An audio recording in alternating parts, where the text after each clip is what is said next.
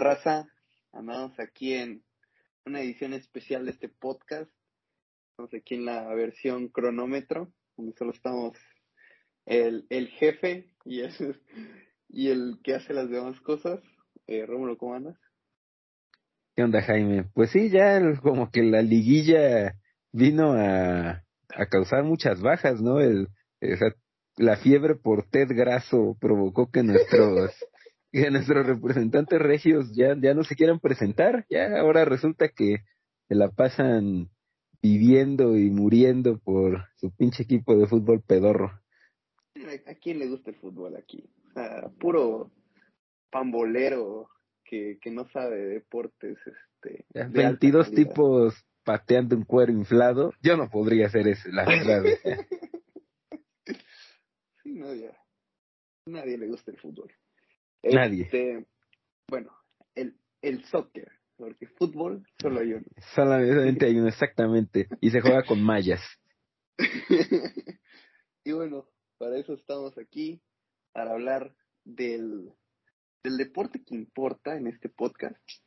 Eh, y vamos a hablar un poquito de la semana pasada. ¿Qué dejó la semana pasada? Sobre todo ese enfrentamiento entre Rams y Packers, que tengo que contar que no pude verlo en vivo, o sea, veía de a ratitos, porque no sé en qué momento se fue la puta luz en mi casa. O sea, pero así de la nada, güey, porque de repente llueve así. pero se fue y ya no pude verlo, lo oí en mi teléfono de ratos, pero ya después lo vi repetido. Y la verdad es que creo que viendo, o sea, digo, se perdió, ¿no? Y creo que ya es, ya es preocupante esto de los Rams. Un mes, un mes sin ganar. Este, pero hasta eso creo que enfrentando a al, pues al rival a vencer en la conferencia, no se jugó tan mal. O sea, creo que hubieron otras derrotas, por ejemplo, contra San Francisco, contra los Titans, donde sí jugaron horrible, sobre todo la defensiva. En esta eh, hubieron, sobre todo la, la ofensiva tuvo unos chispazos, o sea, el touchdown de Jefferson, el touchdown de OBJ fueron unos chispazos que, que, necesi- que pretendía esta ofensiva tener al principio de la temporada, estas jugadas grandes. Eh, siguen con los pick que es algo preocupante. La defensiva igual es complicado. Eh, que el, el otro día estaba leyendo en Twitter una cuenta de Twitter de, de los Rams que decía que una gran diferencia entre la, la defensiva de los Rams del año pasado y este año es el tiempo que está en el campo. O sea, el año pasado con Goff eran ofensivas largas, en donde muy, o sea, casi siempre tenían 35 minutos, 32 minutos el, el tiempo de posesión. Y este año, pues están por ahí de los 18 o a lo mucho 20 minutos de, de posesión en la ofensiva. Y significa que la, la defensiva está mucho más tiempo en el campo. Y con jugadores que ya están entrando en su etapa de veteranos, como Donald o como Von Miller, también es importante como que darles descanso, ¿no? Eh, y ese era uno de los puntos que, que podía estar afectando esta defensiva. Pero, pues sí, creo que perder contra Green Bay en otras circunstancias no hubiera sido tan alarmante, porque, pues, como lo dije, es un rival a, es el rival a vencer eh, para mí de la nacional. Pero, pues, también ya cuatro derrotas, tres derrotas consecutivas. Pero vamos a ver si ya contra los Jaguars pueden ganar, porque si no ya es para asesinar a McVay. ¿Tú cómo lo viste? Sí, es que ah, yo, yo la verdad estoy decepcionado de, o sea, no de como tal de los jugadores, ¿no? Yo creo que el staff como que se ha quedado corto, ¿no? Eh, yo, yo creo que el, ha sido el, el principal problema de estos, de estos Rams, ¿no? El, el staff del equipo que, porque o sea, el partido estaba al medio tiempo 20-17, o sea, no era un marcador irremontable que digas, oye, ¿sabes qué? Eh, ya vamos perdiendo, no sé, 27-0, 27-3, dices, no, pues es, pero eh, a, a, mí lo que me, yo lo que estoy viendo en estos Rams es que es un equipo que está llegando otra vez a un, a un límite, a un techo, como ya lo habíamos visto en otros años. Y tú puedes decir, ¿sabes qué? Es que eh, McVeigh tenía a Goff, ¿no? Y con Goff no se puede hacer nada. pero ahorita tiene Stafford y como que le está doliendo lo mismo a los Rams. Entonces a mí lo que me indica eso, y bueno, no vamos a ponernos aquí a discutir si Stafford, qué tan, qué tanta, qué tan, qué tan grande es el upgrade con respecto a Goff, yo creo que es muy grande. Yo, yo creo que aquí tenemos que hablar de que al staff le está quedando grande este, o sea, este roster, ¿no? O sea, yo siento que estos Rams están para, deberían estar para más, ¿no?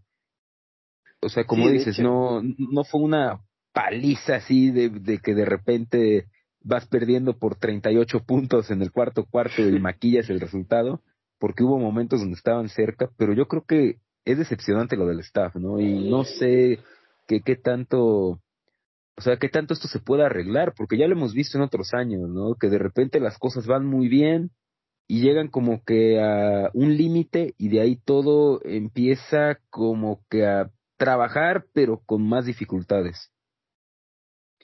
Sí, de hecho yo esperaba que después de esta semana de bye como que se hicieran ajustes, pero pues sí, siguen habiendo los mismos problemas. Creo que ya lo había dicho otras veces en el podcast, pero a veces siento que McVeigh está queriendo demostrar que Matthew Stafford fue la decisión correcta, que para mí lo es, pero está como queriendo ponerle eh, todo el peso de la ofensiva y eso está perjudicando a todo el equipo. Y otra cosa, o sea, el manejo de reloj que tuvo en esos últimos dos minutos del último cuarto también fue horrible. O sea, no sé en qué estaba pensando, o sea, pateando el gol de campo ya te ponías ocho puntos y dejas casi ir un minuto, o sea, un minuto que pudiste haber utilizado para, no sé, si quieres hacer un Hail Mary, por lo, o bueno, ni siquiera lo recuperaron, pero en caso de que, imaginemos que lo hubiera recuperado, o sea, por lo menos hubieras hecho intentos de pases cortos o que tuvieras un campo más corto, y pues dejaste ir un minuto, eh, que para mí es inentendible, o sea, no sé, ahí, ese tipo de cosas son las que dices, ah, a lo mejor y sí tenemos, el, el techo sí se está viendo un poco más en el, como dices, en el staff. Y pues ya no tenemos a un Brandon Staley que te mantenga partidos en, o sea, que con hacer 17 puntos ganes los juegos. Sí, y creo que finalmente, ahorita, no sé, bueno, tú cómo lo sientas como aficionado, pero yo creo que eh, entra como que a lo mejor cierta decepción, ¿no? Porque, digamos, como dices, es un mes sin ganar, pero cómo empezó el mes, ¿no? O sea, de repente haces el trade por Von Miller, que fue un gran trade, porque pues todos ganan, y pues yo creo que en ese momento todo mundo ya estaba como que poniendo su fichita en los Rams, ¿no? Dice, sabes que este equipo va a Olin, no hay mañana para Los Ángeles, quieren ganar ya, y pues pasan los juegos y eh, incluso pues llega Odell Beckham, que finalmente no es un refuerzo, más bien llega como que a cubrir la, una baja de, Robert Woods, pero como que el staff eh, es, es el, la crítica que yo aquí haría, ¿no? O sea, le está quedando muy grande el, el, pues manejar este roster y yo entiendo que pues la defensa en la NFL es muy difícil, pero tú no puedes tener una defensa con Aaron Donald, con Jalen Ramsey, y puedes poner nueve bultos, pero esa defensa tiene que hacer algo, ¿no? Porque estás hablando de que hay jugadores que te pueden cambiar partidos. Y e, es cierto, ya no está Staley, pero el, es Morris, ¿no? El, coordinador defensivo. Sí, Morris. Creo que, o sea, no sé si, ya, ya ocupando los términos de, de Jorge Vergara, ¿no? Que le dieron un Ferrari y y regresó un, un Volkswagen, un bocho, o sea, quiere manejar un Ferrari a 20 kilómetros por hora. Yo creo que algo tiene que pasar porque es un equipo que tiene mucho talento, o sea, es difícil cuando un equipo que tiene tanto talento y que no tiene muchas lesiones se empieza a caer así. Entonces, pues todos los ojos, todas las miradas, todos los dedos tienen que apuntar al staff. Sí, no, es, es complicado, como dices, es decepcionante. O sea, porque yo la verdad nunca me fui así, me dejé ir, o sea, porque siempre en la NFL es muy difícil ganar. Y cuando no ganas y creías que ibas a ganar, este, duele, o sea, duele mucho. Por eso yo nunca me dejé ir, pero aún así la ilusión ahí estaba. Y pues, o sea, creo que hasta eso, eh, o sea, los Rams van a estar en playoffs, o sea, veo muy complicado que no, no se metan, o sea, creo que el calendario se, se puede dar para que se metan. Eh, y pues ya, o sea, solo queda esperar que sean, no sé, creo que la, la historia de los Bucks de llegar con dudas después de la temporada regular y en playoffs hace que sí valía el talento, es complicado que se repita, pero pues ahí está el antecedente, ¿no? Pero bueno, ya hablamos mucho de los Rams, este, vamos a hablar de lo, el renacer del ave fénix, que de, las, de las cenizas vuela y ya otra vez encaminados a, a febrero. ¿Cómo viste el juego de tus Cowboys? Pues la verdad es que, digamos, como estaba eh, alcoholizándome, yo creo que cosas que normalmente me hubieran provocado microinfartos o que de repente tienes ganas de darle de cabezazos a la pared, no, pues creo que sí lo disfruté, o sea, la, la defensa desde el partido contra Kansas, yo creo, está acarreando este equipo, o sea, la, la defensa, eh, es cierto, contra los Raiders no estuvo bien, pero yo creo que si quitas esas cuatro jugadas dudosas de interferencia, o sea, la defensa está jugando muy bien, está a la altura de las circunstancias. Y creo que eso es lo que más me, me llama la atención, ¿no? Yo, yo sí me siento en territorio desconocido porque pues estoy acostumbrado a que la defensa siempre se lastre, ¿no? Y que tienes un drive de 10 minutos, anota 7 y de repente bombazo de 75 yardas y ya te empataron. O sea, es ese tipo de cosas, ¿no? y ahora estamos viendo como que algo distinto, ¿no? Es una defensa que muy oportunista, o sea, esa es la realidad. Pero más allá de eso, creo que es una defensa que, a pesar de que tiene sus, eh, sus huecos, ¿no? tiene un hueco tremendo en el centro del campo cuando no está ahí Micah Parsons, pero es una defensa que encuentra cómo hacerle la vida difícil a los ataques rivales. Y ok, Tyson Hill no es un buen quarterback, está, eh, tuvo una lesión a medio partido, pero los equipos de Sean Payton siempre se le complican a los Cowboys. Eh, la última vez que nos dimos las caras nos ganaron con Teddy Bridgewater, entonces pues creo que con eso te, se dice todo, ¿no? De que siempre es un rival muy complejo de enfrentar.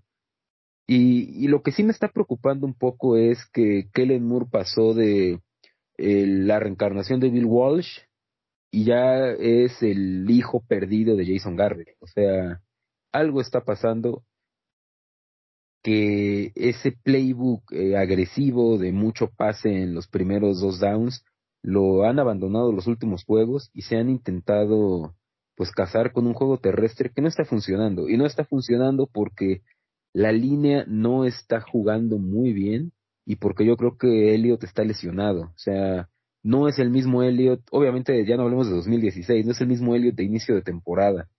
Yo creo que está lesionado y que el, el hecho de seguir como que casados con ese juego terrestre que no funciona, está lastrando a la ofensiva. No, no sé si viste una jugada, no me acuerdo en qué momento fue, pero Elliot se veía rengueando, o sea, se veía como que cojeando y aún así entraba al down. De hecho, hasta lo puse en Twitter. Y es que sí tiene mucho sentido. O sea, porque me acuerdo del juego contra Filadelfia, en donde creo que los dos corredores tuvieron más de 100 yardas. O sea, en esas condiciones, pues sí entiendo el punto de correr. Pero ahorita no. O si vas a correr, corre con Pollard, que ya vimos de lo que es capaz el cabrón. Este, pero sí, yo también tengo mis dudas con, con lo que está pasando en los Cowboys. Aún así, la cantidad de talento que tiene, que tienen los Cowboys, es, o sea, increíble. O sea, si no es eh, Cooper, es Gallup haciendo una recepción increíble, o Siri, que todavía tiene sus errores eh, ahí puntuales, pero que el tipo tiene muchísimo talento. Y pues obviamente el, el jugador más importante que es Dak, eh, pues ya sabes que te va a cumplir. O sea, sí, y la algo interesante o que he estado viendo yo creo que, eh, o sea, Dak no está, digamos, al 100%, o sea, no está al mismo nivel que al inicio de temporada. Creo que quizás le afectó el hecho de por ahí tener la lesión y perderse un partido. O sea, le, ha costado trabajo como que regresar. pero también algo eh, que me llama mucho la atención es que cuando entra en ritmo de, ofensiva, o sea, hace pases que muy pocos tienen como que esa posibilidad en la NFL. Y creo que eso es finalmente lo que a mí me, me, deja como que insatisfecho, ¿no? De decir, pues comprométete a, con estos rivales que, o sea, los Saints no es un rival top, trata de, de salirte un poco del, pues del playbook, ¿no? De, de tu idea de correr el balón. Aquí es donde puedes arriesgar. Sí, la defensiva está cabrón, O sea, yo, ah, chino, con, el pinche naranja, chingón muchos con el Defensive Player of the Year, que, o sea, como dices, es muy oportunista ese cabrón. Eh, eh, habla de Trevon Dix, eh, porque Micah Parsons es otro rollo. Pero sí, es, es muy oportunista y encima es de estas defensivas que te hacen la jugada o este en el momento importante. Es el saque importante, la intercepción importante. O sea, el partido este ayer, o sea, hubieron varios ratos donde estuvo parejo hasta que llegaron las, las intercepciones, que fue que ya acabaron de matar el partido y la, el pick six. Pero como es, la defensiva está muy, está muy cabrón. Yo, yo estaba acostumbrado a eso. La verdad es que sí me gustaba eso. Y eh, ahorita se intercambiaron los papeles. Sí, sí, sí. Y, y lo bueno es que, digamos, hablando, o sea, de eso, es que los Cowboys, yo creo que todavía pueden mejorar en defensa, porque tres jugadores, digamos, que podrían ser titulares, pues no estuvieron el día de ayer, que es Randy Gregory, que se está recuperando de una lesión, Kristen Hill, que lo suspendieron por andar tirando golpes en acción de gracia, y Neville Gallimore, que fue un pick, yo creo, muy bueno del año pasado, un proyecto de defensive tackle, que el año pasado, a mitad de temporada, empezó a jugar muy dominante contra el juego terrestre y que no ha podido jugar este año. Y aparentemente pues esos tres jugadores estarán disponibles para enfrentar al fútbol team la siguiente semana, entonces, o sea, e-, ese siempre ha sido mi punto de por qué creo que este equipo todavía tiene upside de Super Bowl, porque no tiene lesiones para todo el año. O sea, son lesiones que vas a recuperar, o sea, en algún momento en diciembre van a regresar todos. Y yo creo que eso eh, puede ayudarte, ¿no? O sea, no, no estamos hablando de que sabes que se lesionó y nos vemos hasta 2022. Son, son lesiones que pueden volver y que a pesar de la rehabilitación y todo, pueden eh, entrar en, un, eh, en una racha positiva, ¿no? Yo por eso todavía tengo cierta confianza en este equipo. Este, sí, está cabrón y la verdad es que me da miedo porque parece que desde ahorita se está abriendo ese wild card este Rams Cowboys, ¿eh? a ver cómo, cómo nos va, cómo llegan los dos equipos a, a enero. Estar. ¿eh? Sí, sí, sí, sí, no, sí, el, en toda la, bueno, ahí estaba viendo las proyecciones de ESPN y es el enfrentamiento que le dan más posibilidades en la NFC, ¿no? Ese Rams Cowboys en Wildcard. Eh, pero yo creo que todavía falta, todavía queda bastantito y ahí pueden, pueden cambiar un poco la, las cosas. Pero digamos, creo que ya es inevitable, ¿no? Que ambos equipos caigan en la ronda de Wildcard. Eh, se ve difícil bajar a Arizona. Sí, y si en todo caso lo hacen los Packers, pero de ahí está, está cabrón. Y ya hablando un poquito de esta nueva semana, vamos a hablar de lo, el enfrentamiento entre los dos mejores corebacks de la generación 2020. ¿Contra quién va Miami? Ah. Quiero, quiero decir algo rápido. Creo que está jugando, no está jugando mal después del trade del este el día después de que terminaron los trades. Del deadline, sí, Deadline day. Eso, exacto. como que se sacudió mucha presión, ¿no? De encima. Exacto. Creo que como que al ver, no sé si confiaron en él, pero pues al decirle, este es tu equipo, por este año mínimo este es tu equipo, como que el tipo ah, no está jugando mal, creo. Pero ya estoy de acuerdo. en serio, el Herbert contra Burrow son dos equipos que no sé cómo los veas tú, pero yo todavía, a pesar de que son buenos equipos, no los termino de comprar como candidatos a ganar la conferencia. O sea, son dos equipos buenos, pero son dos equipos que siento que todavía les falta. que cuando se enfrenten a unos Ravens, a unos Bills, a unos Chiefs en playoffs, ahí es donde se les van a ver las costuras, pero hasta ahorita es pinta para un juego muy bueno, ¿eh? ¿Cómo, lo ves tú? Pues por un lado yo estoy medianamente decepcionado de, de los Chargers, ¿no? O sea, el eh, no, no sé hasta qué punto, o sea, Herbert no ha jugado del todo bien, pero creo que eso es normal, ¿no? O sea, es un jugador de segundo año, es normal que todos los corebacks tengan eh, eh, algunos problemas en su segundo año. Y el caso, digamos, de, Herbert es más evidente porque él jugó a un nivel muy alto en su año de rookie y en las, estas primeras semanas también jugó muy bien.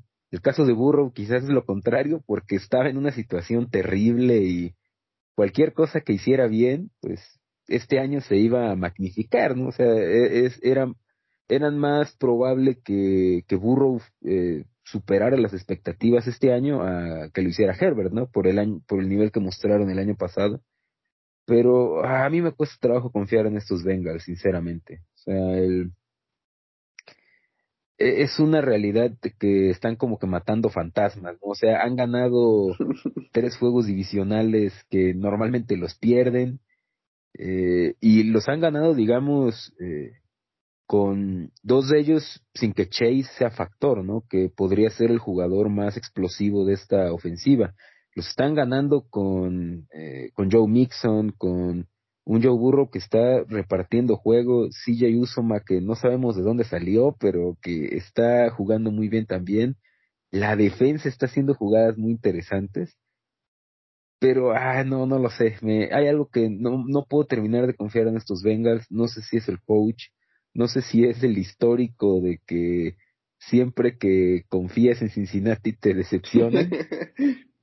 pero yo me inclinaría un poquito en este juego por los Chargers porque creo que ya es la última llamada para este equipo. O sea, si no levantan en este partido y muestran eh, cosas positivas, es una defensa muy mala contra la carrera. O sea, yo creo que Staley no le va a durar para siempre, él es que es un coach nuevo, o sea, el tipo tiene que empezar a dar soluciones en defensa, que es su especialidad, y yo creo que este es un muy buen spot para, digamos, eh, decir, somos un equipo que va a pelear en los playoffs y de aquí para arriba. Sí, es como que su statement game, de decir, aquí estamos. Este, y sí, eh, ay, yo estoy igual, o sea, no confío en ninguno de los dos. Y eso es algo que es complicado como que para inclinarme hacia un lado o hacia el otro. Pero, ah, no sé, creo que el, el potencial de estos Bengals, creo que me gusta más que el de estos Chargers. O sea, creo que el, creo que Staley todavía creo que no ha implementado al 100 todo lo que quiere. Y pues, o sea, estamos hablando de un, un coreback de segundo año que casi siempre en los segundos años es cuando viene este, sobre todo de los que terminan este un muy buen año de novato, casi siempre viene un bajoncito. O sea, me acuerdo que le pasó a Murray, este, pues ahora a Herbert. Eh, o sea, es un ligero bajón donde no pueden, obviamente no vas a cumplir tus expectativas, las defensivas empiezan a saber jugarte. Eh, pues creo que estos Chargers, si bien el presente debe ser eh, bueno, creo que el futuro es mejor. En cambio, los Bengals creo que sí son un equipo que en el presente puede pelear mucho más. Ya vimos la putiza que le metieron a los Steelers, creo que tienen juego terrestre. Esa línea ofensiva al parecer no es tan mala como parecía a, principio de año y ese es otro de los factores que, han, que ha ayudado un poco en, ya no solo a proteger a Burro, a poder implementar este juego terrestre. Y la mayor diferencia creo que existe en las defensivas. O sea, creo que esta defensiva de los Bengals ya vimos de lo que es capaz. Y, de cascajo, ¿eh? O sea, porque los nombres están del otro lado. Sí, la, estrella, ¿quién es? este Trey Hendrickson. o, Chidobe Agusi, el shootdown corner que no hizo nada en cuatro años en Dallas. Sí, sí me tiene eso todavía medianamente ardido. que, en, otro, en otro lado vino a despertar. Igual, este, Jesse Bates está lesionado. Pues que casi nunca escucho hablar de él. O sea, se hace bien infravalorado. Que a veces no sé si está lesionado o está, este, está jugando. bueno, dicen que cuando, no mencionan a un defensive back es algo positivo, ¿no? Es algo bueno, sí. Como. Terrell, o sea, el tipo en sus partidos de los Falcons nunca lo menciona. Este, pero sí, no, o sea, creo que esta defensiva de pues, tuiteros casi casi pues está haciendo muy bien, muy buen trabajo, a diferencia de la defensiva de los Chargers, que tiene buenos nombres, o sea, tienes a tu Joey Bosa, a tu Darwin James, a tu no sé, tienes mucho talento que Ned un, el novato, el de segundo año que diga. Este, o sea, tienes muchísimo talento, pero que no se está viendo eh, tan bien este, esa defensiva. Entonces, yo sí voy a ir por los Bengals, la verdad. Creo que ah, hay que confiar en Burrow, aunque Chase ya no, no es que se haya apagado, sino que las defensivas ya se enfocan más en él. Este, creo que yo Burrow puede sacar este partido. Y a ver, eh, así, eh, ahora sí que en calor, inicias hoy una franquicia y tienes que elegir a uno de estos dos corebacks, ¿cuál te quedas? Ay, Herbert. Creo que Herbert. Es que, o sea, lo que ha mostrado y el sobre todo el potencial, porque si voy a iniciar una franquicia no no quiero solo el ahora y el futuro a corto plazo. O sea, yo creo que lo que ha demostrado Herbert y que sobre todo tiene muchas cosas a mejorar que se pueden mejorar. O sea, creo que el tipo puede ser top 3 en algún momento en la NFL. O sea, creo yo. ¿Tú? Sí, yo, yo también. Me, me sigo quedando con Herbert, pero pues algo bueno aquí es que yo creo que estos enfrentamientos los vamos a ver muy seguido. Entonces. Sí. Eh, y más que. He estado pensando mucho que, no sé si te has dado cuenta que como que en el NFC hay muchos corebacks de entre mediana edad y ya, ya grandes. Viejos, sí, sí, sí. Y en, y en la IFC están todos los chavitos, güey. Sea, tienes a Mahomes, Herbert, eh, Burrow, Lamar, eh, Josh Allen, este, en su momento también estaba Watson, eh, Tannehill no está tan grande, Trevor Lawrence, Zach Wilson. O sea, tienes un chingo de talento joven, güey. Y pues en la otra están Heineke, está Aaron Rodgers, Tom Brady. O sea, como que... Sí, eh, la, la, la NFC es, eh, está como en, ese, en esa fase de veteranos. Es algo por lo que igual... Eh, eh, no, no es parte de este tema, pero ya que lo mencionas, eh, a mí me parecía que o sea, Dallas estaba tirando su futuro a la basura si no firmaba a Dak Prescott, porque estás hablando de que es un tipo de 28 años, que cuánto le quedará en su prime, 5, 6, 7 años, y qué va a pasar, o sea, no va a estar Brady, no va a estar Rodgers, no va a estar a lo mejor Wilson en gran parte de ese prime, entonces no puede simplemente decir, ah, pues, no, no te voy, te voy a seguir etiquetando para que te vayas como Cousins, o sea, eh, no, no puedes hacer eso. Y, y sí, como dices, el otro lado, la AFC está, está repleta, ¿no? De talento en la posición y, y talento joven. Que pues finalmente para el espectáculo y, y sobre todo pues, siendo aficionados neutrales, ¿no? Estamos en la otra conferencia. Sí, ¿no? Pues, va a ser muy interesante de ver. Sí, exactamente, que se maten. ya, el pedo es cuando llegan, ah, me faltó mencionar a Mac Jones, o sea, no, está repleto de talento esa conferencia. Y hablando de esta conferencia, este, quedándonos un poquito en el norte, hay un partido que son dos equipos que uno ganó y el, y el otro perdió, pero el que ganó eh, hizo todo lo posible por perder. Fueron los Ravens, que se van a enfrentar a los Steelers, que fueron aplastados.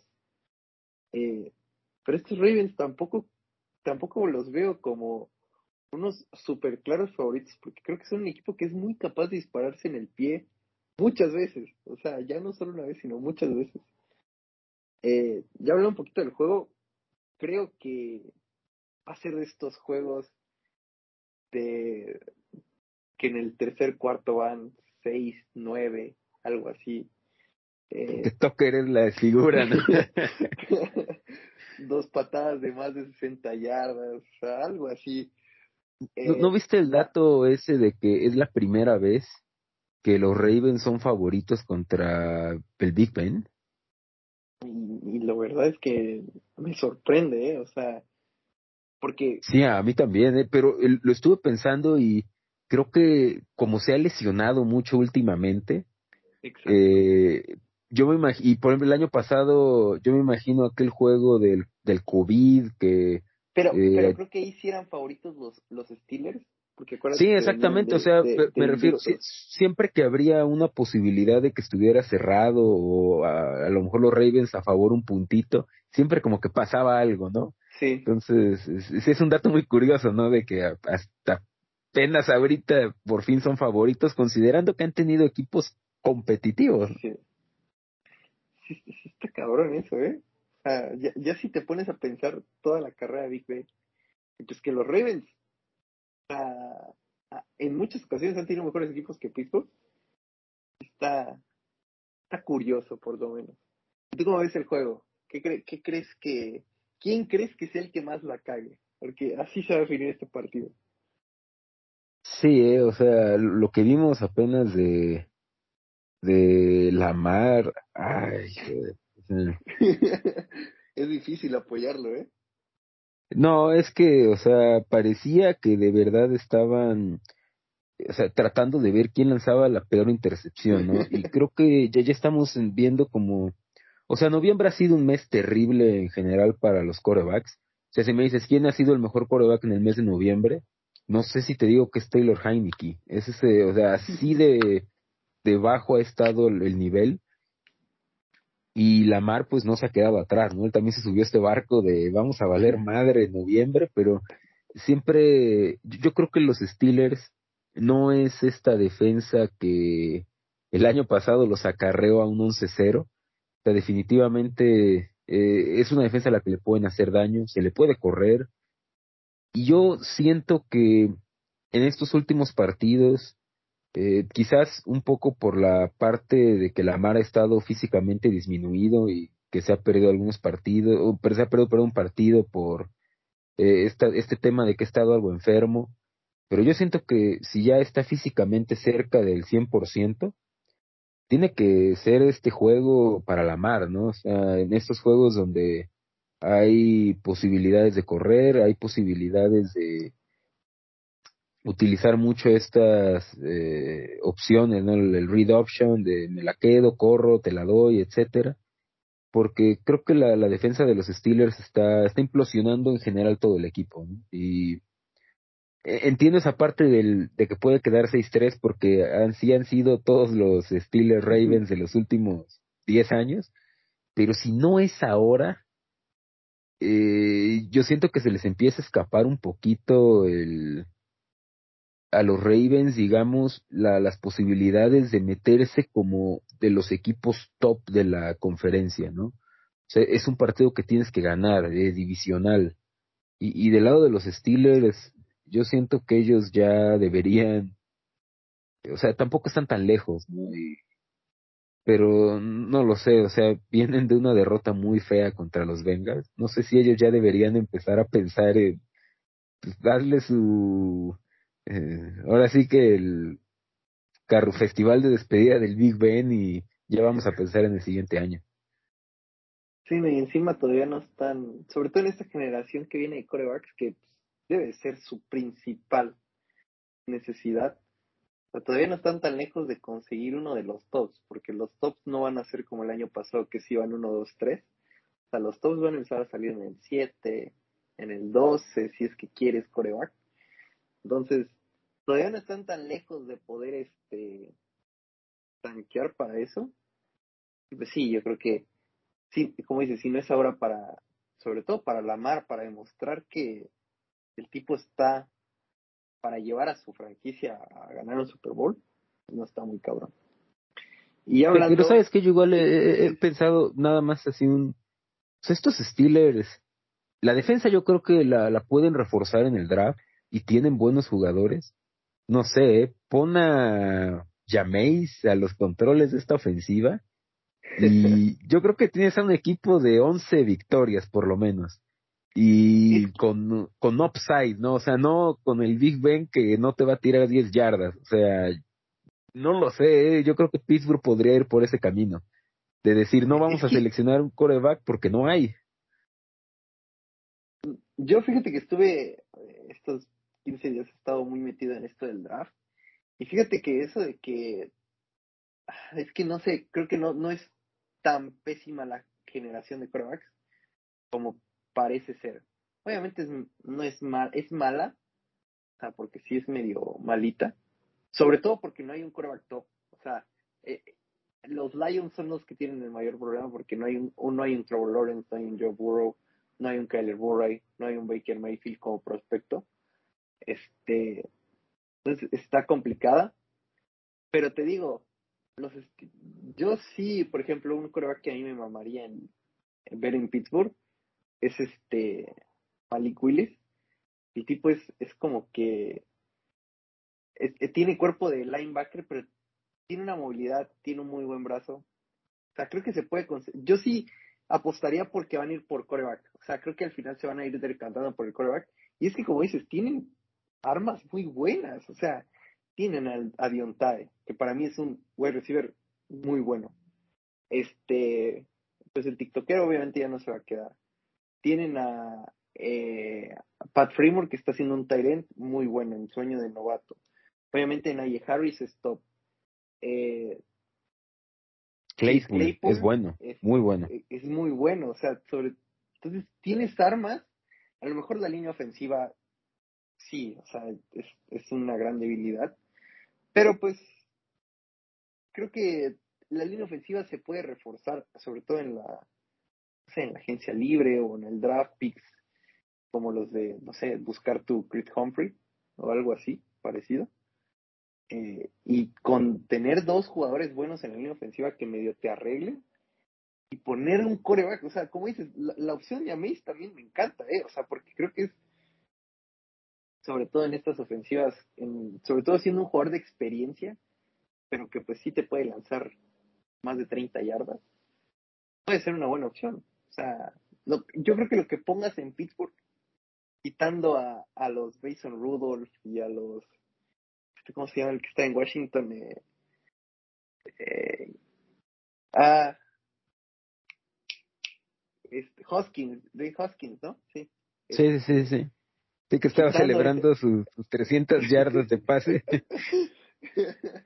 sí, no, quitando estos corebacks, creo que el que ponga, que pongas un coreback competente, creo que está en el otro lado. El siguiente año pueden competir. Pero pues. Sí, de acuerdo. De ahí no, está complicado. Y hablando un poquito del... De, que, hoy estamos hablando un poquito mucho de, de las pruebas de los juegos de la conferencia americana. Pero sí, sí. Es un juegazo. Este Monday Night es un juegazo que llevo mucho tiempo esperando y que de verdad, ojalá, ojalá el monje y Mike Jones salgan inspirados porque no sé las ganas que tengo de que le metan una putiza a los Bills o sea, creo que, creo que tú le dijiste, o sea, ya tenía, ya tiene tiempo, pero creo que tú dijiste que, o sea, esos güeyes pasaron 20 años siendo las perras de Tom Brady. Ya por un año ya se vinieron a parar de culo, que Josh Allen, ya, el futuro era de ellos. Y están viendo que esta temporada puede que vuelvan a pasar otros 15 años detrás del coreback de los Pats. Ojalá. Bueno, no, ojalá no, porque significaría, pues, obviamente no otra dinastía, pero que no hay paridad en esta liga. Pero sí, yo ansío ver una putiza en el Monday Night. Ya hablando más objetivamente, creo que va a ser un partido muy bueno. O sea, creo que va a estar muy parejo. Eh, quiero ver cómo es que esta defensiva de los Bills puede eh, leer o contrarrestar esta ofensiva de los Pats muy este que, parece ser muy simple, pero que también te hacen mucho daño. O sea, el, el link and dunk, el link and extremo, pero que está muy bien llevado y que es muy productivo. Y creo que los, como diría un, un amigo ahí del grupo, el corp de pass catchers de los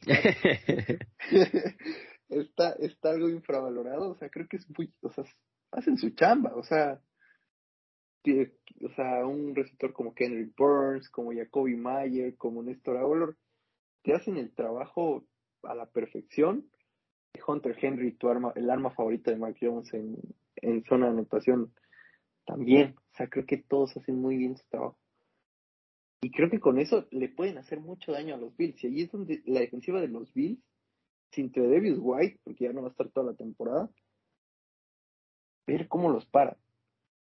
Porque esta ofensiva da miedo. O sea, esta ofensiva de los Pats te mete 30, 40 y contra equipos buenos. O sea, ha estado humillando equipos buenos por varias semanas.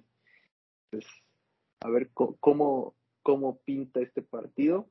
Y pues obviamente lo que puede hacer el monje contra Josh Allen también va a ser interesante.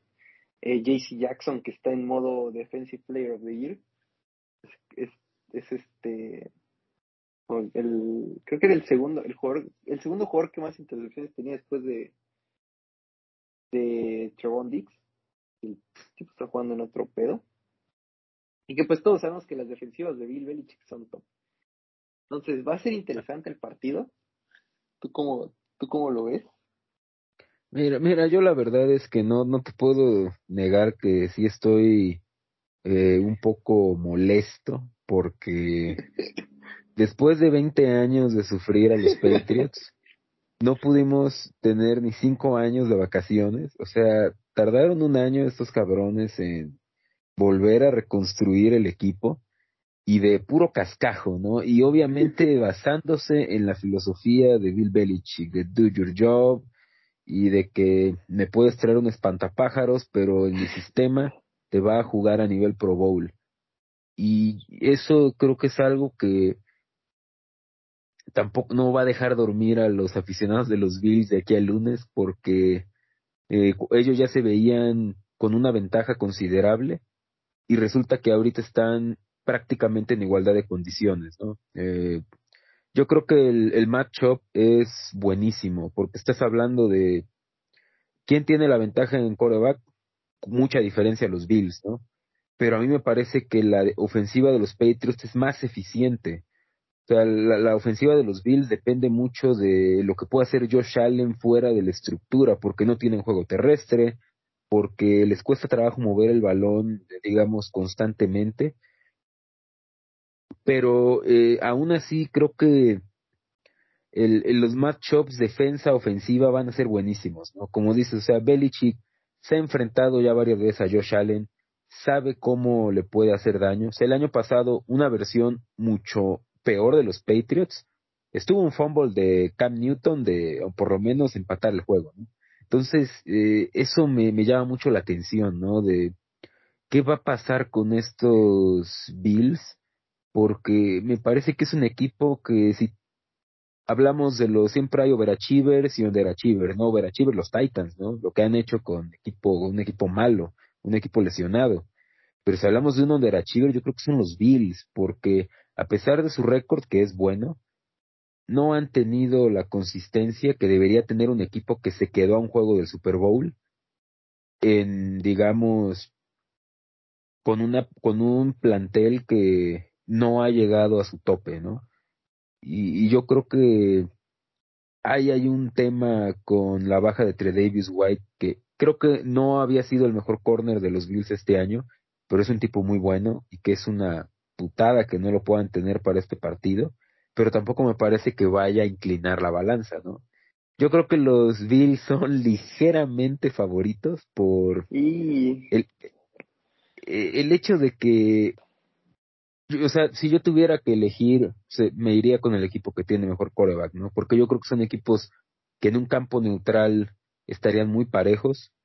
Y yo en, este caso sí confío un poquito más en que Josh Allen puede pues frotar la lámpara, hacer una jugada a él, puede poner un pase a Stephon Diggs que va a tener un macho buenísimo con JC Jackson y yo creo que estos son los partidos donde se podría nublar Mac Jones, ¿no? es un duelo divisional.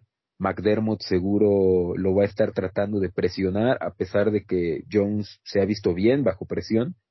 Pero, eh, ah, es que e, es, raro, ¿no? Que el Monday Night sea el, el mejor juego de la, de la semana, yo aquí sí me, yo creo que sí voy con los Bills, ¿eh? yo, yo creo que puede ser un, yo, yo creo que se va a definir al final. Sí, de última posesión. Eh, te iba a preguntar, eh, la línea, ¿tú qué meterías? ¿Pats 2.5 o Bills 2.5? O menos 2.5 Bills o Pats, Pats 2.5? Es en Búfalo el partido, ¿cierto? Si no me equivoco, eh, mm, sí, en Búfalo. Sí, o sea, eh, digamos... Eh, está en pick, está, sí, sí, o sea, en, digamos en una en un campo en un, en un campo neutral pues sí estaríamos hablando de que los los Bills eh, más bien sería pick no en campo neutral yo así lo veo también y, y por eso creo que me voy con los Bills, ¿no? Porque creo que el, el factor localía es una aduana difícil. Exactamente. Y digo, no estamos hablando de los Bills del 2015, ¿no? Del 2005, que eran una mierda. O sea, este es un equipo decente, es un equipo serio. Y a mí me parece que los Patriots son un buen equipo, pero me parece que todavía no están para pelear con los equipos. Eh, exactamente es va a ser otra derrota, digamos, eh, digna, ¿no? Una victoria moral de decir, ¿sabes qué? Nos ganaron por tres puntos, a lo mejor en el rematch te vamos a ganar nosotros, pero en este juego que puede ser eh, pivote, clave, yo creo que se lo llevan los Bills, sobre todo por eso, porque creo que los Patriots siguen en reconstrucción, o sea, es el, es un, es un partido de aprendizaje tanto para Mac Jones como para eh, muchos de los jugadores jóvenes que tienen, y que finalmente los Bills eh, es un proyecto que ahorita ya está llegando, yo creo, a su peak. O sea, llevan tres años eh, trabajando juntos con McDermott y es esta temporada cuando tienen que materializar, ¿no? Eh, entonces yo por eso me voy con los Bills, pero tú vas a ir con los Patriots, ¿verdad? Sí, yo Patriots. Es que, ah, no sé, suele ser de estos partidos, es que o sea, este, esta inercia que tienen los Patriots pues, es muy considerable y es que, como te digo, no le han ganado a cualquier equipo. O sea, no es como que le hayan ganado a Jets, Miami, este, por putizas, como lo, en su momento lo hicieron los Bills. O sea, le han ganado a los Titans, le han ganado a los este, Browns, le han ganado a, buenos equipos. O sea, no sé, yo creo, y la verdad no, no me sorprendería que ganaran los Bills. O sea, eso es, o sea, para nada. Pero creo que estos Patriots sí van a, sí pueden llegar a demostrar y decir, o sea, nuestro equipo, eh, nuestro plan es a futuro, pero el presente también es prometedor. Y, y aquí es, y el, es que confío demasiado en Belichick. O sea, creo que ese es un mi, es algo que no me deja razonar, este, imparcialmente. Yo confío demasiado en ese cabrón y la verdad es que si tengo que apostar, me voy a ir por un equipo de él. O sea, así de fácil. Sí, más cuando está así de cerrado, ¿no? Sí, creo que ese puede ser el factor. Y ya para cerrar el tema de NFL de este podcast, que no el podcast, vamos a hacer un ejercicio, como decíamos en la escuela, un redraft de los, de los top 5 picks del draft 2021 que son, fueron los picks de, de Jacksonville, de New York, de San Francisco, eh, Cincinnati y Dolphins. No, Atlanta y, Cincinnati, ¿no? Atlanta, fue el cuatro. Cincinnati, perdón, sí, cierto. Con razón. Pues, pues vámonos, vámonos uno y uno, ¿no? Para ver en cuáles, en cuáles nos estamos de acuerdo. va, entonces, me, me arranco. Va, va, arráncate. Yo, este va a ser igual. Yo creo que los, o sea, si se volviera a draftear el, o sea, considerando 11 semanas de pros y el background de colegial, yo creo que los Jaguars seguirían seleccionando a, a Trevor Lawrence. A Trevor Lawrence, sí. Creo, que no podemos ignorar todo ese potencial con el que llegó, ¿no? yo sí seguiría con Trevor. Y, y el otro día creo que también lo puse en el, en el grupo, creo que se, sobrevalora demasiado el que tenga, no tenga un buen año de, de novato. Y, o sea, es que creo que dicen que, o sea, si no tiene un año de novato ya lo ponen como Bost o como que no es lo que se esperaba. Pero pues muchas veces, sobre todo un coreback, en el peor equipo, uno de los peores equipos de la liga, posiblemente el, equipo peor coacheado de la liga. O sea, creo que se está infravalorando mucho lo que está haciendo Leandro. Entonces, creo que sí, lo que hay de talento y los tres años super tops que tuvo en colegial, que no cualquiera, eh, para mí es, sigue siendo el 1.01 y por bastante. Sea, como en su momento lo fue, por bastante. Y, y sabes que también tiene que ver que es una situación horrible, o sea, emparejas a un novato con un coach novato en NFL. Entonces. Y con una eh, mentalidad, o sea, por lo menos con un coach novato, dices, bueno, un Staley. Ah, bueno, puede ser una, un, tipo que trata de Sí, sí, sí, o sea, la mentalidad de los ochentas. Sí, sí, sí. Exacto, tres altuca, o sea, no, está cabrón. Y bueno. No, y como que ha sido un shock, ¿no? Para Meyer, o sea, de decir, en, en los equipos donde ha triunfado, tienes todo el talento a tu disposición. Exacto. Y aquí no es así. Ah, te toca el, el 1-0-2. Eh, aquí es donde ya voy a empezar a decir mis mamadas. Y yo, en los Jets, agarraría a Micah Parsons. no, te lo juro, es que, eh, voy mira, te voy a decir por qué. Creo que los Jets son un spot horrible para coreback. O sea, pero horrible. O sea, creo que el que pusieras ahí, o sea, pones a Mac Jones, pones a Justin Fields, pones a Trey Lance, ninguno se va a ver bien. O sea, ninguno. O sea, creo que, y peor aún Zach Wilson, porque creo que Zach Wilson, la verdad lo voy a decir después, porque sí se ve en el top 5, pero creo que es un coreback que necesitaba mucho proceso. O sea, no estaba listo para, para ser titular en la NFL. Y lo que he estado viendo de Micah Parsons, sobre todo en el, o sea, en el edge, es bestial. Y un tipo como Robert Sale, que supone que su especialidad es la defensiva, que muchas veces estos, estos coaches tratan de armar primero una defensiva sólida y ya este ya después una ofensiva. Creo que tener a tu eh, jugador eh, de primer año con todavía cuatro años de contrato más el, la opción, creo que yo me arriesgaría con Micah Parsons. Ahora, entiendo el punto de que la posición de coreback es más importante, pero creo que e, esta ofensiva y este equipo todavía le falta mucho, le falta un año de proceso para poder poner un coreback novato y no quemarlo. Eso es lo que me da miedo de Zach Wilson.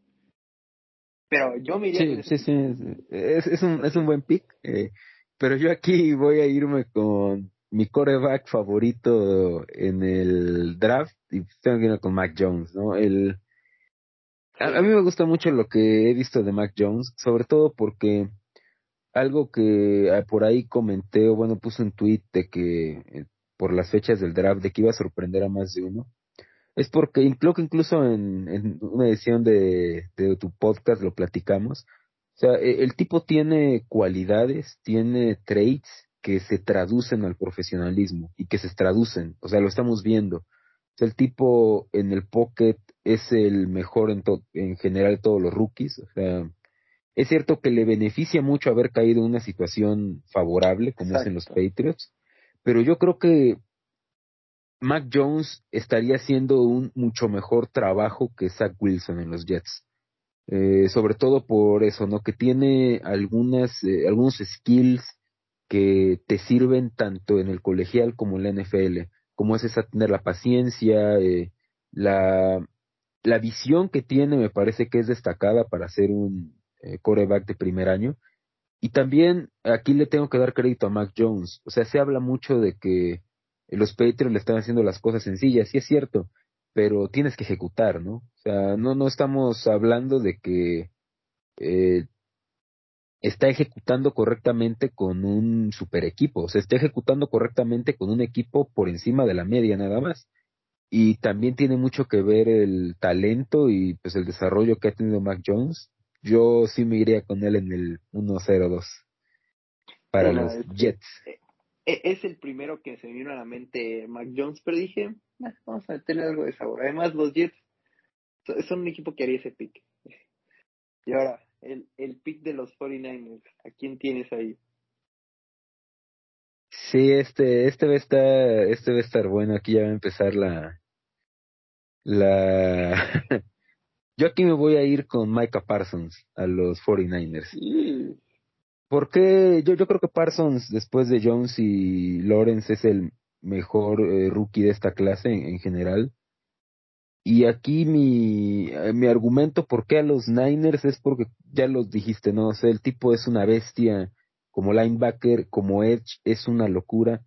Entonces, eh, yo considero que ya en retrospectiva los Niners se equivocaron al ir por Trey Lance, porque está clarísimo que el tipo no está listo para el NFL todavía.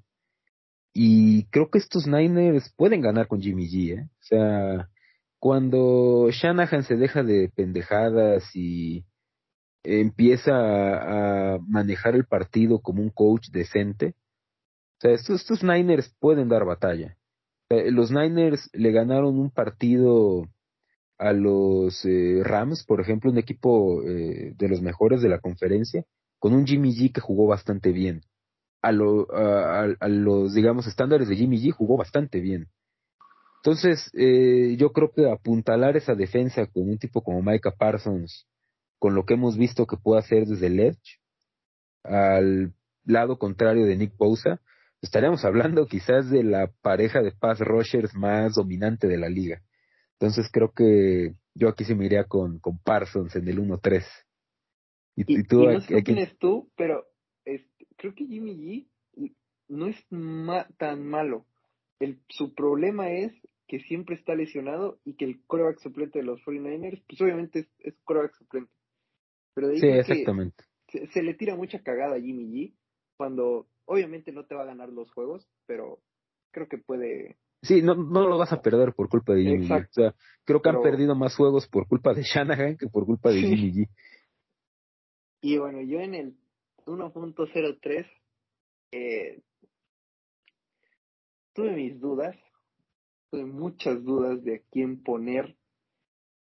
Eh, y voy a poner, estuve a punto de decir Zach Wilson, porque creo que el tipo es un coreback que es el que mayor potencial tiene, pero, visto lo visto, no puedo decir que no a Mac Jones. O sea, tengo que decir Mark Jones en este equipo y ahorita me estoy contradiciendo un poco diciendo que Jimmy G, eh, eh, ¿cómo se llama? O sea, que Jimmy G te puede ganar los juegos, pero creo que Mark Jones, sobre todo presente futuro, puede ser un muy buen upgrade y creo que eso es lo que la dirigencia estaba buscando. O sea, estabas buscando un coreback, pues asegúrate el, el coreback y pues este, creo que el, el mejor en el board es Mark Jones. Creo que es un, un pick con, o sea, teniendo en cuenta lo que quería el equipo, creo que es lo que yo haría. No, y se, y, era como que a lo mejor era Shanahan el que quería a Mac Jones, ¿no? Pero finalmente, o sea, se terminan llevando Trey Lance. O sea, si, se mencionó tanto lo de Mac Jones, era porque, sí, o sea, alguien lo quería. Y ese alguien pudo haber sido Shanahan, o sea, no lo sabemos.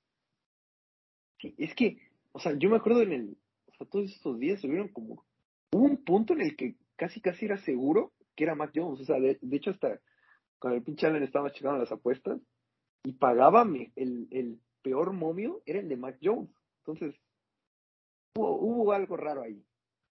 Pero al final, o sea, ¿cómo, ¿cómo son las cosas? Los hubieran crucificado se agarraban a Mac Jones en el 1-0-3.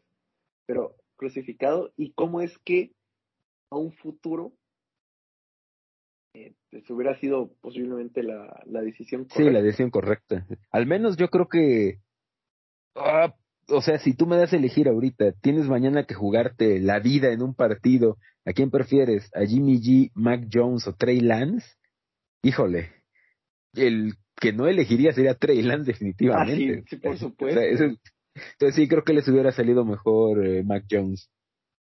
¿Sabes qué también se me hizo muy jodido?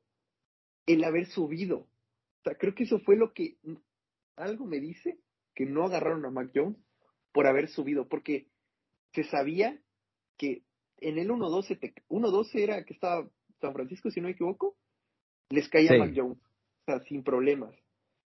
Eh, y al haber subido, no sé si eso influenció el, el haber pagado dos picks de primera. Eh, ah, no sé. Cosas, cosas que pasan en, en la NFL y que nunca sabremos cuál es la verdad. Exactamente. Este, y en el 104, eh, me toca a mí, ¿no? Sí. Sí, te toca a ti. Este, yo aquí sí voy a ir por Zach Wilson.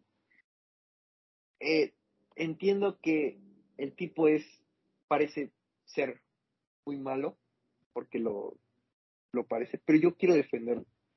Quiero decir que en ese equipo es muy complicado. O sea, literalmente le están diciendo, sálvanos. Y es un coreback que tiene unas condiciones muy buenas, pero que le falta muchísimo pulirse.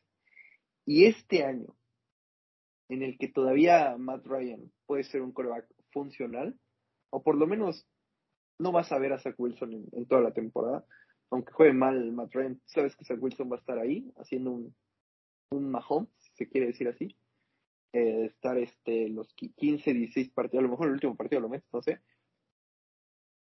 estar atrás aprendiendo el sistema, eh, acostumbrándose a este ritmo del NFL, para ya el siguiente año tomar las riendas del equipo, yo es el pick haría. O sea, porque hay algunas cosas que he visto en Zach Wilson, aún en, ya en nivel NFL, que digo, wow, o sea, esto, esto no lo hace cualquiera.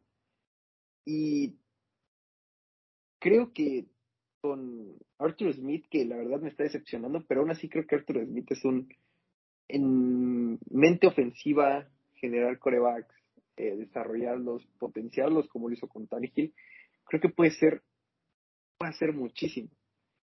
Y no sé, creo que puede hacer mucho más con Zach Wilson que lo que podría hacer con Justin Fields. Ese es mi pick, arriesgado, pero hay que pensar en futuro, porque estos Falcons no están pensando en presente, están pensando en futuro. Es un, es un buen, es, es, un buen pick. Yo aquí me voy a ir a, a una más sencilla. El, a inicio de temporada se fue Julio Jones, el tipo que pues ayudó mucho a, a Matt Ryan. Yo creo que Ryan todavía tiene algo en el tanque. O sea, no, no creo que esté acabado como podría parecer, eh, pero yo creo que sí ha sido una temporada complicada. Y. Ah, yo aquí voy a decir Chase. O sea, Chase a los eh, Falcons. Eh, a, mí, sinceramente, fuera de Jones y Lawrence, ninguno de los otros corebacks le he visto algo que me haga pensar que valen un top, un pick top 5. Entonces, eh, yo por eso aquí creo que los Falcons, eh, y sobre todo, o sea, podría decir Pitts igual, ¿no? Porque Pitts, locura de jugador, pero visto que los Falcons no están dispuestos a utilizarlo como, eh, como, debe ser, a ir con Chase, ¿no? O sea, una dupla Chase-Ridley, una locura total cuando Ridley se sienta eh, apto para regresar. Y aún así yo creo que, o sea, llamar Chase talento generacional, eh, se mencionaba que entraba al draft como el prospecto mejor valor desde Julio Jones, entonces bueno, se cierra el círculo, ¿no? reemplazas a Julio con Chase y pues a, seguir, a darle aunque sea un par de años más a, Matt Ryan. Es buen pick. Yo me, me estaba me estoy mucho por la posición. O sea, creo que, ah, no sé, creo que estos equipos, sobre todo los Falcons a futuro, sobre todo porque muchas franquicias piensan a futuro, creo que, o sea, creo que me inclinaba más por el coraje. Pero ya en el, en el pick de los Bengals yo no cambiaba nada. Chase. O sea, el tipo está muy cabrón. O sea, aunque estas últimas semanas se ha apagado, porque creo que las defensivas, se enfocan casi solo en él y dejan mucho para los demás. Pero lo que hizo en las primeras semanas fue bestial. O sea, no sé cuántas semanas estuvo seguidas anotando touchdowns de más de 20 yardas. O sea, bestial. Y pues sí, es, es el pick fácil. No sé tú con quién vayas. para los Bengals, ah, está, está difícil. Pero en este caso, digamos, en ese escenario en el que ya no está Chase, no necesitas eh, coreback. Yo, yo sé que a lo mejor no es el más popular porque a lo mejor no ha tenido como que la mejor temporada, pero aquí me voy a ir por la posición, ¿no? Y yo voy a decir Surtain en el 105. Eh, creo que no, no ha tenido la, la, temporada a lo mejor que se esperaba, pero el valor de la posición de corner eh, eh yo creo que es eh, altísimo y no sé, yo, yo siento que lo, los Bengals, eh, o sea, podrían eh, seguir reforzando una defensa que ya se ha visto bien este año, entonces no lo sé.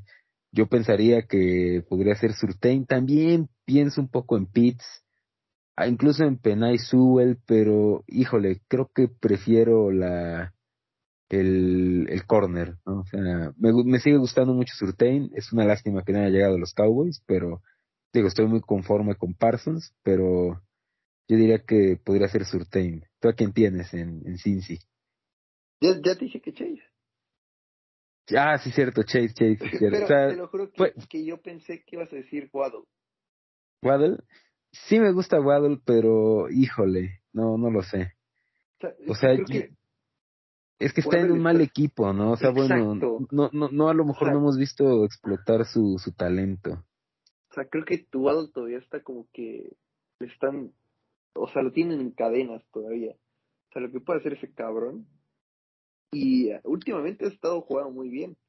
Uh, en estas estadísticas de Pro Football Focus que a veces nada más dice, no, pues este güey es el mejor en algo. O sea, en general, de los rookies wide receivers, eh, ya se había emparejado con Chase. O sea, en estas, estas últimas semanas, que Chase había bajado un poco el, el nivel y Waddle había subido. O sea, o sea, creo que Waddle puede sorprendernos, ¿eh? Si el siguiente año llega el violador, fue ahí, ¿eh?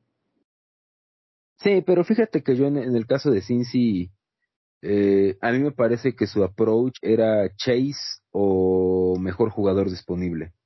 Y en ese caso, eh, yo creo que Waddle no era el mejor eh, jugador disponible después de. Entonces, eh, como que ellos sí se quisieron ir con, tomarse el Kool-Aid, ¿no? De vamos a juntar a los de dos cabrones de LSU.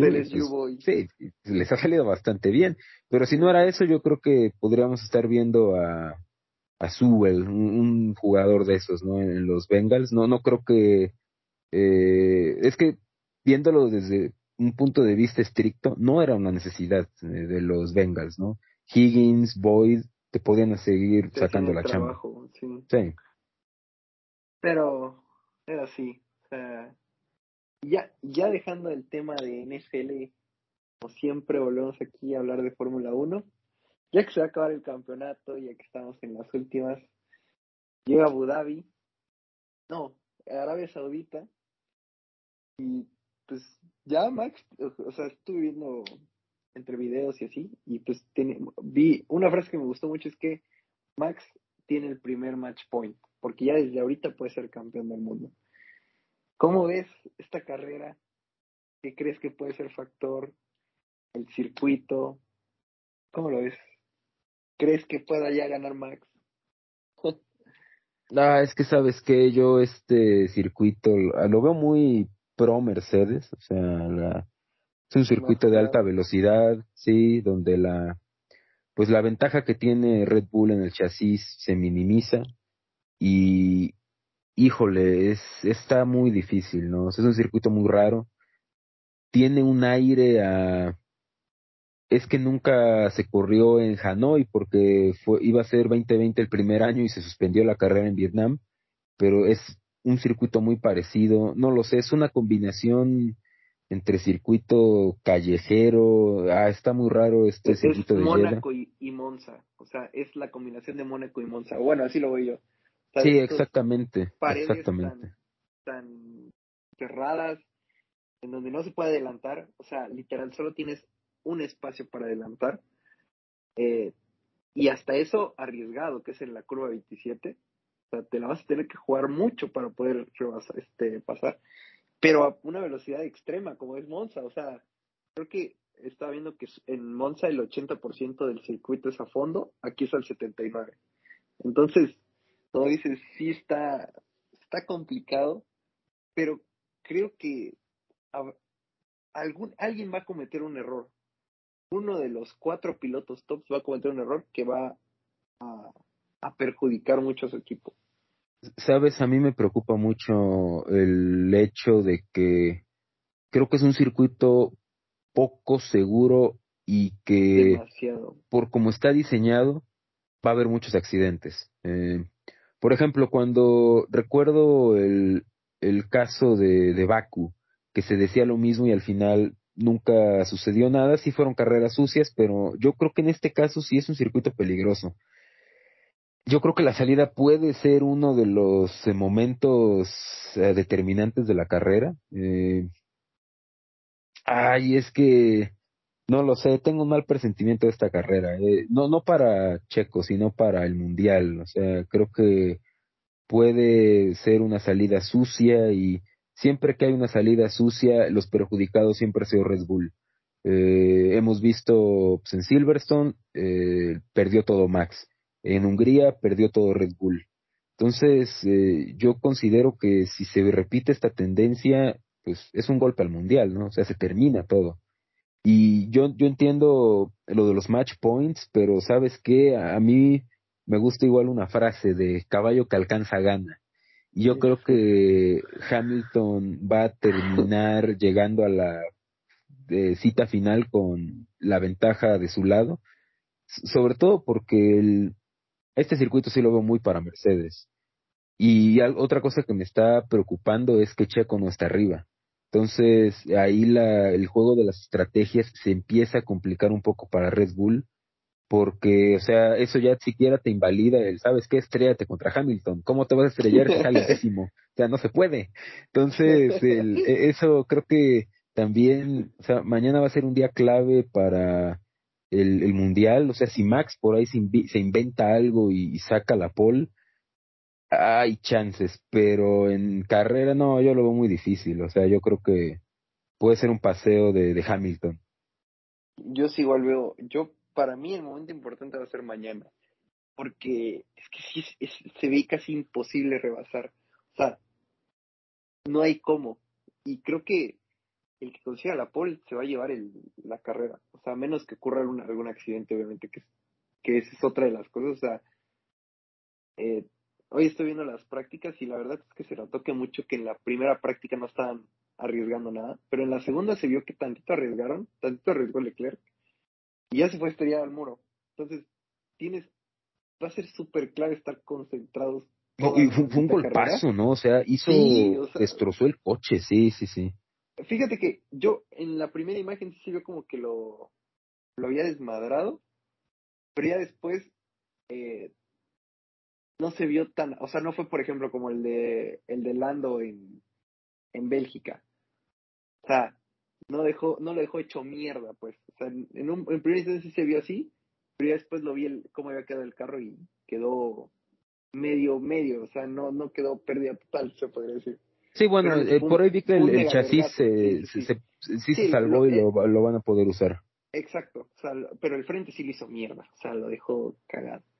Sí, sabes que algo e, exactamente y hay algo ahí un, detalle interesante que como bien lo mencionas el hecho de que estén tan cerca los muros y de que van a tope Exacto, eso también e, eso también provoca igual eh, ya es un efecto de, de la aerodinámica de los autos que pues salir uno detrás de otro pues el coche que va atrás va recibiendo toda la pues todo el aire sucio, ¿no? Y eso puede provocar una pérdida de carga que a esas velocidades y tan cerca de los muros, yo creo que es peligroso. O sea, yo creo que si fuera un, o sea, a los pilotos obviamente van a decir que les gusta el circuito porque ahorita están corriendo en, eh, digamos, libres, son eh, simulaciones de carrera, pero no van atrás de alguien, o sea, no van intentando rebasar a alguien. Y yo creo que es ahí donde puede eh, haber accidentes. O sea, yo no he visto la, no he visto nada, la verdad, de apuestas, pero yo creo que el under de coches que terminan y el safety car sale, yo creo que son como que seguras, ¿no? O sea, el pick seguro. No, no hay forma de que sea una carrera limpia. Ni de chiste. Y hay una curva que está muy cabrona, que ciega. O sea, donde no, o sea, tú, tú no, o sea, si un cabrón se estrella delante de ti, no lo puedes ver. O sea, te vas, te vas a ir con él también. O sea, si vas a 4 o 5 segundos, te vas a ir con él. Entonces, este, este circuito sí está muy peligroso, güey. O sea, literal, yo creo que si, si Max gana el mundial aquí no me sorprendería de que algo le pase a Hamilton, como al revés. O sea, si Hamilton le llega a sacar ya, que serían como 17 puntos a Max, que eso ya definiría el mundial prácticamente.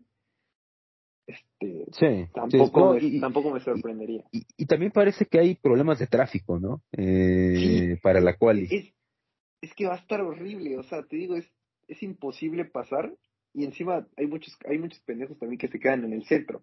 O sea, hoy le estaban diciendo, o sea, Carlos Sainz en todo se quedaba en el centro y no dejaba pasar a los demás. Aquí te tienes que literal poner de un lado para que el otro medio pueda pasar y aún así le arruinas la vuelta. O sea, literal te haces a un lado para que no, no se choquen, güey. ¿Sabes qué? Parece casi como, o sea, esto de las paredes tan cerca, como si fuera que una pista de go-karts, ¿no? O sea, de sí, que... así. O sea, literal, las mini escapatorias que tiene son de 5 metros, que pues esa velocidad se te ve el carro listo, Este, pero sí, ah, ¿sabes qué estaba pensando también? Algo me dice que alguno de los tops, o sea, no Red Bull, eh, Mercedes, o sea, también puede entrar Ferrari, McLaren, que está ahí. Algún pendejo se va a quedar en la Q1 por no poder dar vuelta, o sea, por el tráfico. eso lo estaba pensando hoy en la mañana y te apuesto que algunos va a quedar así. Va a estar, va a ser loquísimo. O sea, eso, eso sí va a tener la, la este, este hit se van a ser loquísimo. ¿Y algún, alguna predicción? Así, este, pues, con lo que se puede hacer, porque no sabemos qué va a pasar. ¿No tiene? Híjole, a ver, una buena predicción. Yo creo que gana Yo creo que se van a tocar Max y Hamilton ahora sí. Yo igual. Yo, creo que se van a tocar, sí, ya.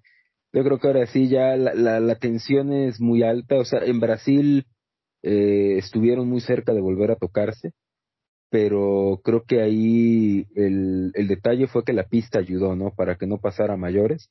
Pero aquí si se da ese escenario y van al toque, híjole, quizás los dos se van afuera, ¿no? Entonces yo creo que ahora sí habrá toque, ¿no? Porque ya es eh, tensión al máximo. Sí, de hecho desde yo del, desde el Gran Premio de México dije que en uno de estos circuitos árabes iban a tocar. Y es que ya viendo Arabia Saudita es que es imposible no decir que no se toquen. O sea, es que es, hasta la predicción fácil, güey. Es que yo, yo igual creo que se van a tocar. No sé si vayan a salir los dos. Eh, sería lo más normal en este con paredes tan cercanas. Pero pero sí se tocan y gana botas o algo así. O sea, gana, Gasly. gana Gasly algo así, güey. O sea, también se van a llevar a Checo de, de, atrás. en la salida, no manches, no, ahí sí me, me infarto. o, o, o ese güey tiene tanta suerte de haber hecho cual y mala, güey, y salir de, como le pasó al pincho con en Hungría, que eh, salía octavo o algo así, como todos los pendejos de adelante se chocaron, ya te llevas día libre. A la si le pasa a ese güey. Sí, pero, sí, sí, yo también creo que se van a tocar y va a ganar posiblemente Botas o algo así, o Checo, porque la verdad es que el Ferrari es una tortuga, o sea, el pinche Ferrari solo te sirve para alejarte de los de enfrente. Y el McLaren ya no está, ya, ya se apagó McLaren. O sea, así uno de los dos lo va a ganar. Y eso, eso puede definir el, el campeonato de constructores. Que por más que obviamente les importa muy poco, pero pues es el que da dinero, güey. Entonces, va a estar bueno, va a estar bueno. Sí, a ver qué chingados pasa, porque sí, se, se va a poner intenso. Entonces, pues hasta aquí dejamos esta edición tardía pero especial del, del Gafes Podcast.